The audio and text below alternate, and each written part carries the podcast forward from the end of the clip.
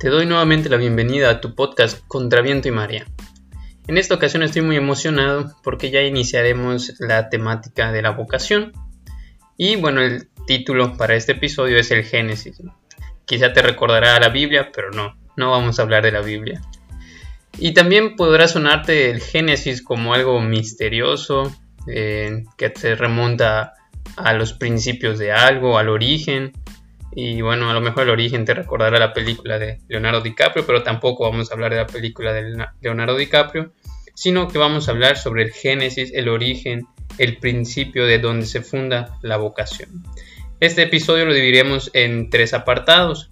El primero, pues primero reflexionaremos sobre la constante búsqueda del hombre, ¿no? ¿Cuál es este deseo, esta cuestionante que el hombre ha acarreado durante toda su historia? El segundo, el ingrediente de la vocación. Ahorita en este tiempo de pandemia han surgido muchos, muchos negocios personales o pequeñas empresas de cupcakes, de postres. Bueno, ¿cuál es el ingrediente de la vocación? Esta empresa o esta experiencia que ha estado desde el origen, desde la creación del hombre. Y el tercer apartado, miremos la vida entonces como un proyecto, como un camino de construcción. Bueno, iniciemos entonces en el primer apartado la constante búsqueda del hombre. Y bueno, siempre hemos visto que el hombre se pregunta sobre la existencia o inexistencia de las cosas, ¿no? Y para eso, los que hemos estado en prepa o en algún otro momento, pues la filosofía nos presenta a veces que lo único que existe es lo que conocemos por nuestros sentidos y nos podemos quedar con ello. Otros han hablado de que solo lo que pensamos es lo que existe. Y así diferentes teorías, ¿no? Lo que vemos, lo que sentimos, lo que experimentamos y otras más, ¿no? Pero ¿será que solo lo que alcancemos a ver, a sentir o a pensar es lo que existe? Bueno, esa es la cuestionante que ha acarreado la historia de la humanidad. Y diferentes autores, diferentes personas nos han presentado que no, que también hay cosas existentes que nos superan. Dentro de este rubro, dentro de esta eh, categoría, entraría la vocación. ¿Por qué? Porque aunque no la veamos, esta existe. Aunque no creas en ella, existe. Y aunque no la sientas parte de ti, hay una vocación que es tuya. Es así más o menos como el aire, ¿no? Sea, no lo vemos, no lo ves, pero existe respiramos y gracias a ello pues tenemos vida, ¿no? Gracias a ello nuestro organismo funciona de modo eh, pues de modo eh, ahora bien esta vocación pues también tiene una historia. Así como nosotros tenemos una historia familiar personal que nos da identidad. Yo por ejemplo pues tengo dos apellidos León Pino no o sea mi familia, mi mamá, mi papá, pues me dan una identidad. Así tú también tendrás tus apellidos.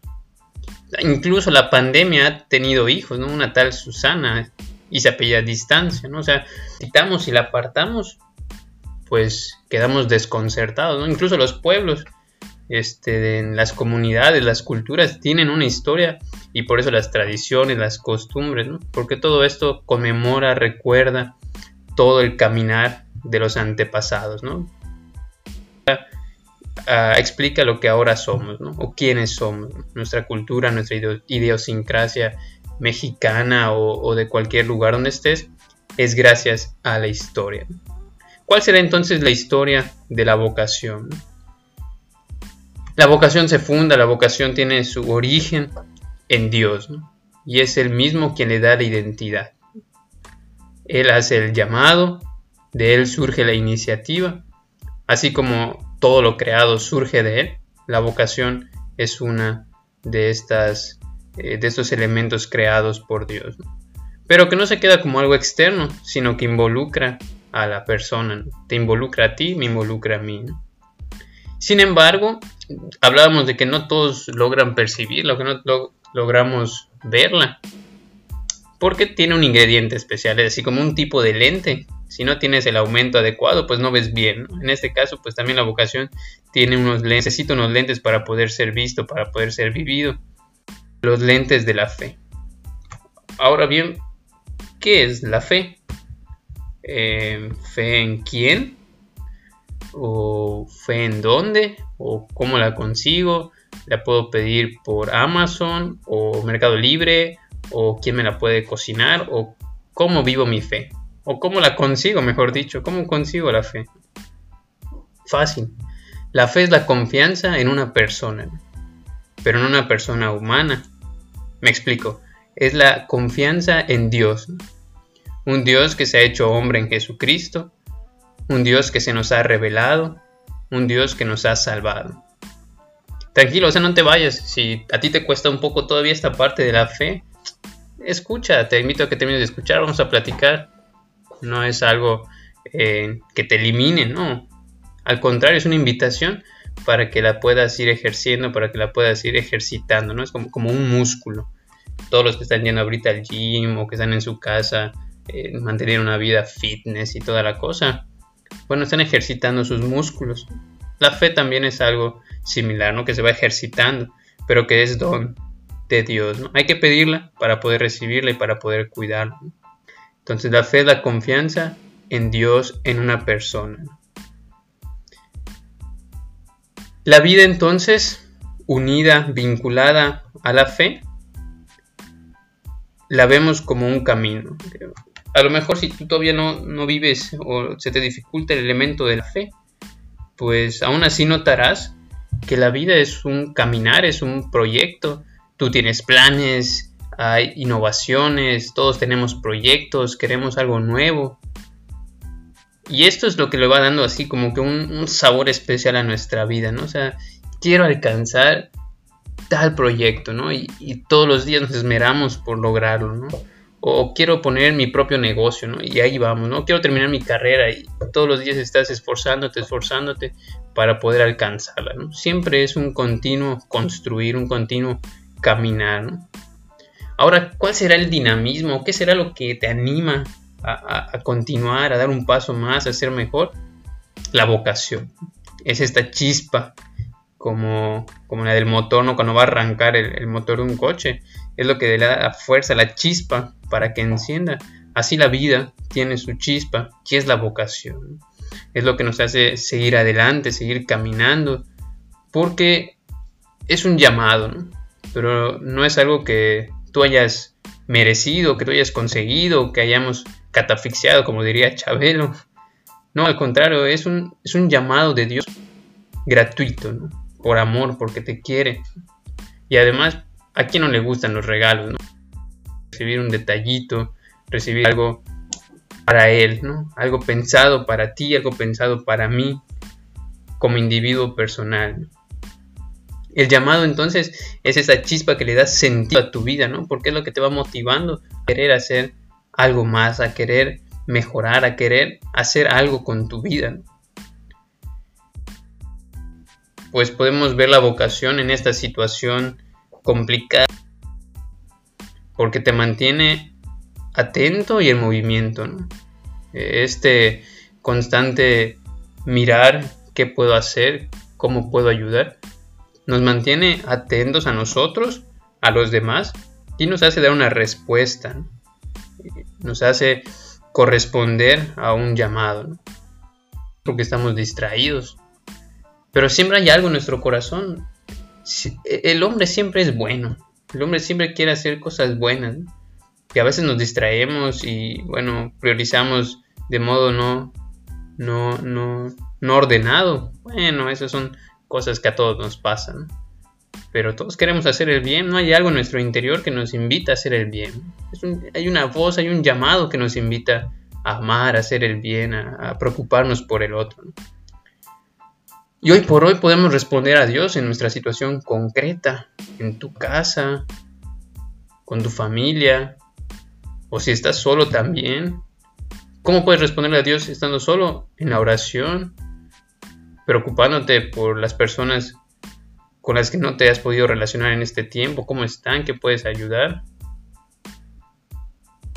Y todo esto me recordaba, esto del origen, esto de la vocación, esto de responder, me recordaba al pasaje de Jeremías, cuando él va escribiendo, va relatando su, experiencia de Dios, y dice, ¿no? Desde el seno materno, tú ya me mirabas.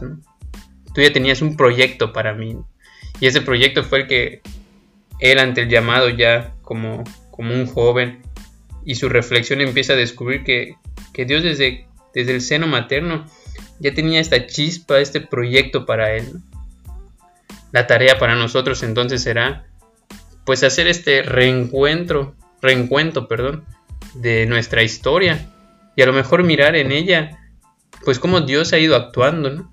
Y cómo Dios nos ha ido eh, enfilando hacia un proyecto, nos ha preparado un camino para un proyecto. ¿Cuál es tu proyecto? ¿Cuál es la vocación a la que Dios te invita? ¿Cuál es el llamado que has recibido? ¿Cuál es el camino, la línea, el carisma al que Dios te ha invitado a vivir? Ok, no tengo fe, todavía no me convence mucho esto de la vocación. Haz este ejercicio, te invito.